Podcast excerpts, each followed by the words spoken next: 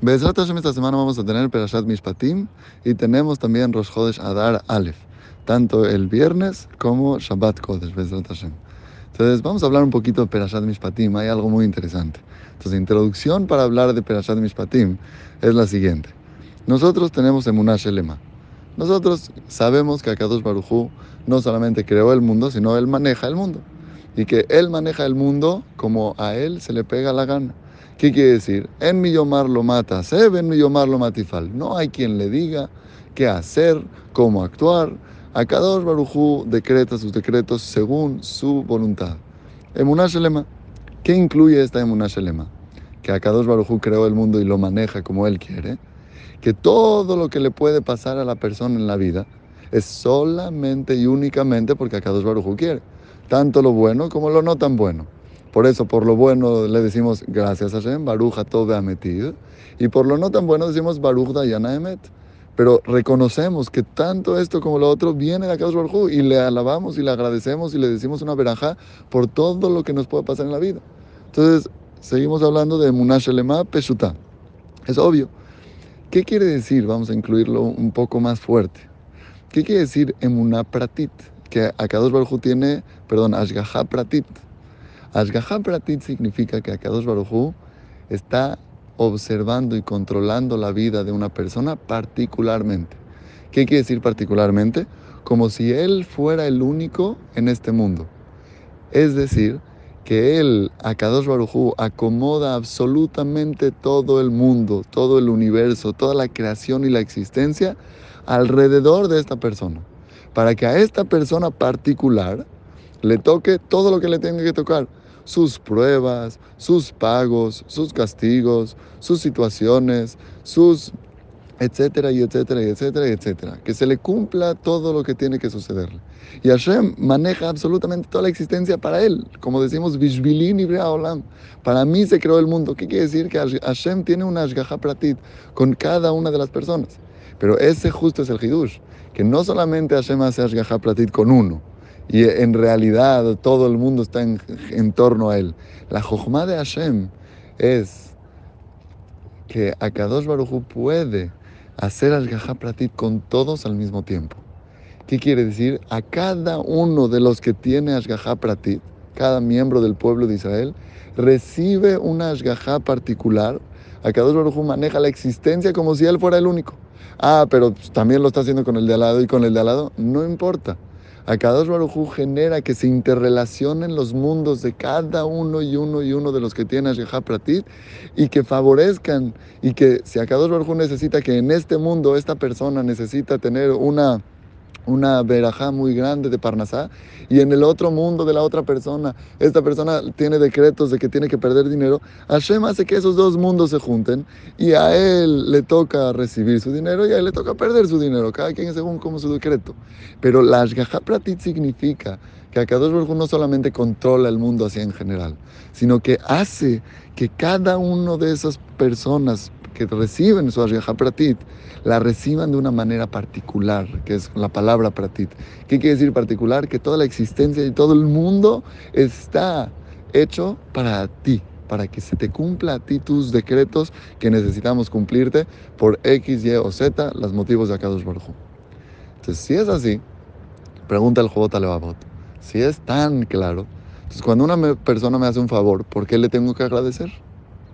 O cuando una persona me hizo algo malo, ¿por qué me enojo con ella?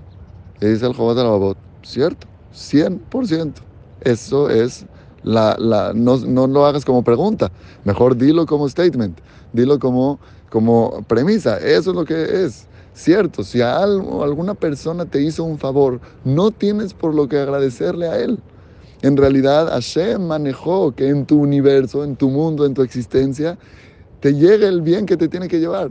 Iba a ser él, o iba a ser alguien más, o ibas a ser tú mismo, o iba a ser de las miles y millones de maneras que Hashem tiene para que este bien te llegue. Entonces no tienes lo que agradecerle a él por el bien que te dio. Lo mismo, si alguien te dañó, no tienes por qué enojarte con él. Te iba a pasar por esto, por esto, por esto, por esto, por las mil millones de maneras que Hashem tiene para hacer que te pase. Entonces, ¿por qué si agradecemos? Entonces el Jobot te explica, tú agradeces porque esa persona fue una persona apta para que Hashem mande la verajá por medio de él. Está bien, le dices gracias persona, porque Hashem va a mandar verajot por las personas que merecen que Hashem mande verajot por ellos al mundo. Y Hashem manda las cosas feas al mundo por las personas que merecen que Hashem mande las cosas feas al mundo. Porque Akadosh Baruj usa las personas y usa los mundos de cada uno para los mundos de los demás. Entonces, si una persona siempre se esfuerza en hacer el bien, Hashem lo usa para dar bien. Si, una persona no se esfuerza para hacer el bien, sino él no le importa dañar a los demás y decir, eh, insultar y hablar la shonara, entonces Hashem a veces lo va a usar a él cuando necesita mandarle cosas a otros, lo usa a él de medio. Entonces, básicamente, eso es lo que le agradeces o eso es lo que le reprochas. Oye, me hiciste esto malo. ¿Qué le vas a decir me hiciste esto malo? No es porque estoy enojado, lo malo igual estaba decretado para mí, pero piénsalo. Imagínate que Hashem te escogió a ti para mandarme esto malo. Entonces tienes que hacerte shubá, tienes que mejorar, porque no puedes dejar que Akadosh Baruj te esté usando para mandar clalot y mandar cosas fuertes al mundo. No, no te conviene ser ese. Entonces mejora, es lo que le vas a decir a una persona que te hace algún daño. Entonces básicamente esto es emunah shelema. Tener claro que Akadosh Baruj creó el mundo, maneja el mundo como su voluntad y más existe este concepto de Ashgaha Pratit, que Akadosh Baruj con su Jochma trata a cada una de las personas del pueblo de Israel como si fuera la única persona en el universo entero, interrelaciona los mundos para que a cada quien le toque lo que le corresponde. Si es así, uno abre Perashat Mishpatim y dice, no entiendo nada. ¿Qué tiene Perashat Mishpatim? Mishpatim. Mishpatim significa leyes. Leyes y leyes y leyes y leyes y leyes de las relaciones interpersonales ¿Qué quiere decir? De cómo las personas se tienen que llevar unos con los otros. No en el contexto de tener buenas midot y tratar bien a la gente, no, no en ese punto, sino en el punto, como vamos a ver en la peralla, de qué pasa si una persona me encargó que le cuide algo. Se lo tengo que cuidar y cuánta responsabilidad tengo.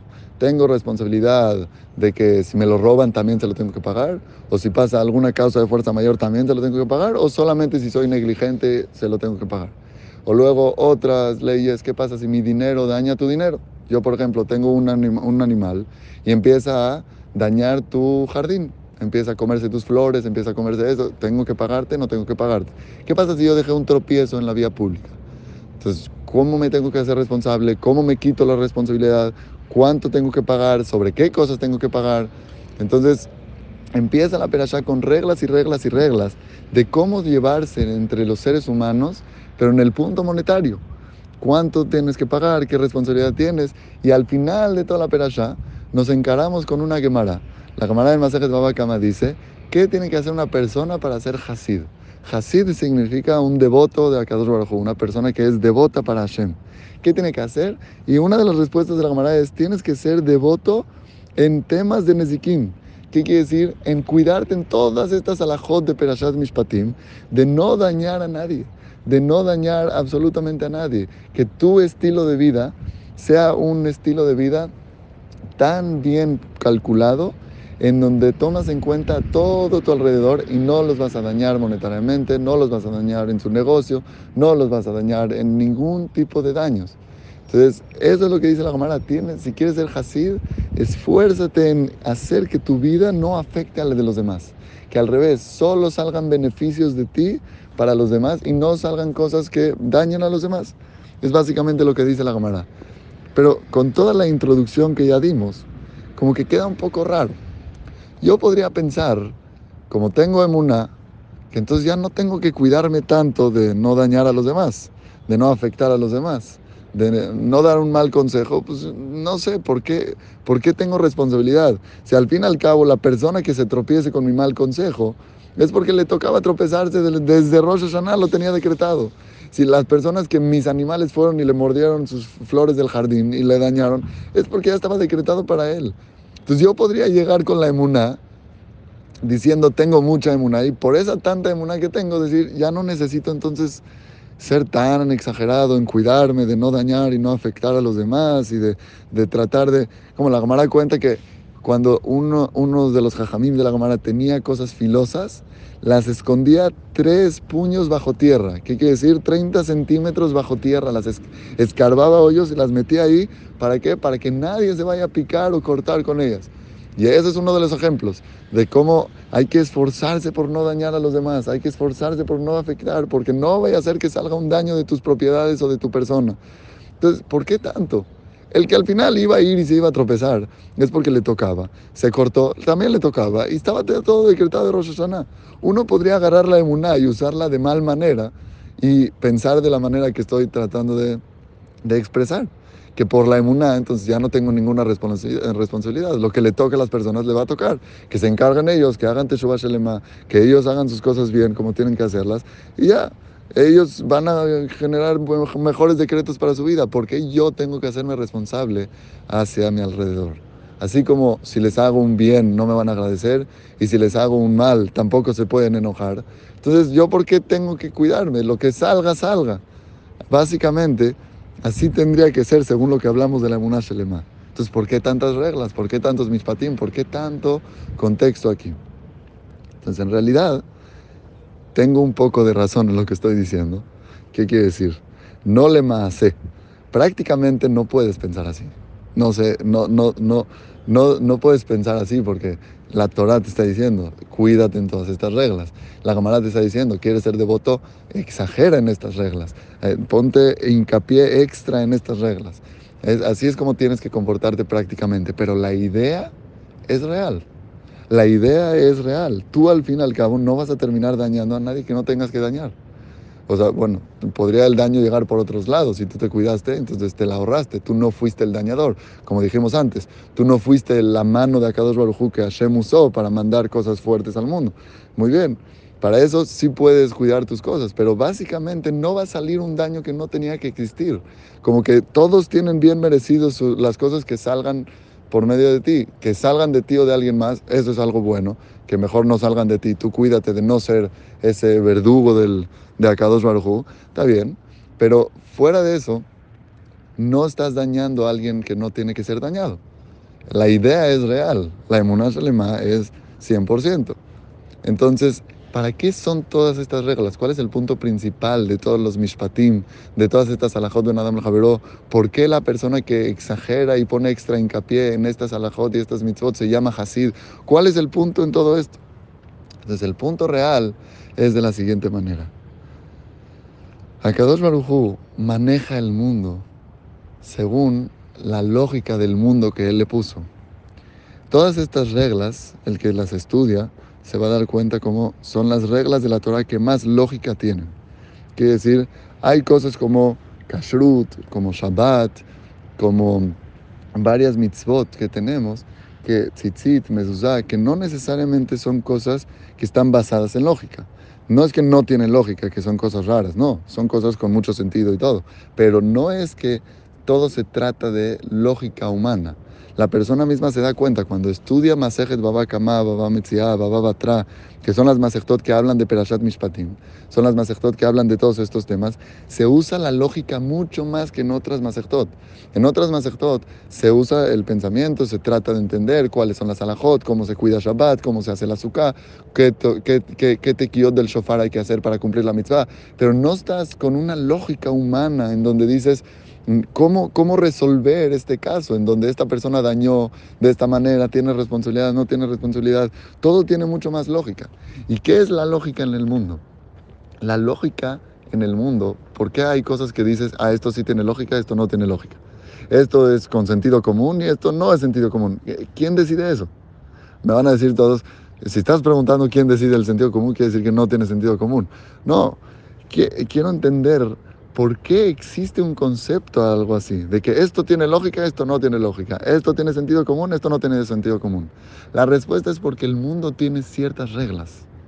¿Y por qué tiene ciertas reglas? Porque Hashem así creó el universo, con ciertas reglas. Así como reglas naturales, que es obvio, por ejemplo, la más clara, la de la gravedad, que las cosas se atraen al centro de la Tierra y por ende todos estamos pegados al piso. Y por más que saltes, te regresas en el instante. Entonces, son reglas naturales. También hay reglas lógicas. También hay reglas en la manera en cómo tiene que llevarse el mundo. Y Hashem las puso como el sentido común. Hashem las puso como la lógica. Entonces, todas estas mitzvot y mishpatim realmente vienen a, a, a, a revelar con mucha más claridad esa lógica. Que no termine en simplemente en qué pensaste tú y qué pensé yo, porque a veces el sentido común no llega a lo común. Habemos personas que tenemos otros intereses, que tenemos deseos, que tenemos otras cosas que nos hacen no tener clara la lógica y pensar chueco. Entonces llegó la Perashá de Mishpatim a dejarte claro el sentido común, a dejarte claro las reglas del mundo. ¿Y qué gana la persona entonces cuidando todas estas reglas, estudiando todas estas reglas? Conocer la manera en cómo Akadosh Baruj quiere que se lleve el mundo de manera que te hace cercano a Kadosh Baruj y vas a ver la verdad en el mundo. Y vas a ver cómo Hashem controla cada detalle en el mundo según esa lógica, según esas reglas en donde vas a agarrar lo que para los científicos y las personas que quieren esconder la mano de Akadosh Baruj es lo más importante, las reglas naturales y las reglas sociales y las reglas de lógica y los análisis, vas a agarrar eso y vas a ver todo lo contrario. El que estudia Perashon Mishpatim va a agarrar y va a ver la lógica de Akadosh Baruj sí, las reglas que Akadosh Baruj puso en este mundo, la manera en cómo él conduce cada una de sus criaturas, la manera en cómo él decreta tanto en su, en su Beddin de Shelmala, se hace en el Beddin Shelmala mata. Básicamente, todo el contexto de el mundo está basado en las lógicas de Akadosh Baruj está basado en, la, en el sentido común que él le puso a esta creación. Entonces, Mishpatim principalmente, ser Hasid en, en, en Mishpatim, como dijimos, ser con extra hincapié en todas estas mitzvot, lo principal no es el tema de no dañar a los demás. Obviamente nuestro mundo sí, no dañes a los demás, así lo tienes que vivir, la práctica se trata de eso, pero el contenido de todo eso no es realmente por no dañar, porque no vas a dañar al que no tenía que ser dañado. Entonces, ¿cuál es el punto principal de todos los mishpatim? Conocer la mano de Akadosh Baruj conocer la manera en cómo Kadosh Baruj decidió manejar su mundo, conocer la lógica del mundo, qué sí se llama sentido común según el creador del mundo y qué no se llama sentido común, por más que haya muchos comunes que digan. Eso es básicamente los mishpatim, conocer más a Kadosh Baruj Entonces, Hashem, que nos acerquemos a estas reglas, que nos acerquemos a estudiarlas, que entendamos con profundidad lo que es la lógica y veamos que lo único que revela es que hay un creador en este mundo que todo lo diseñó a la perfección y todo está bajo sus reglas, todo está bajo su lógica, todo está bajo sus manos y bajo su voluntad. Shabbat Shalom.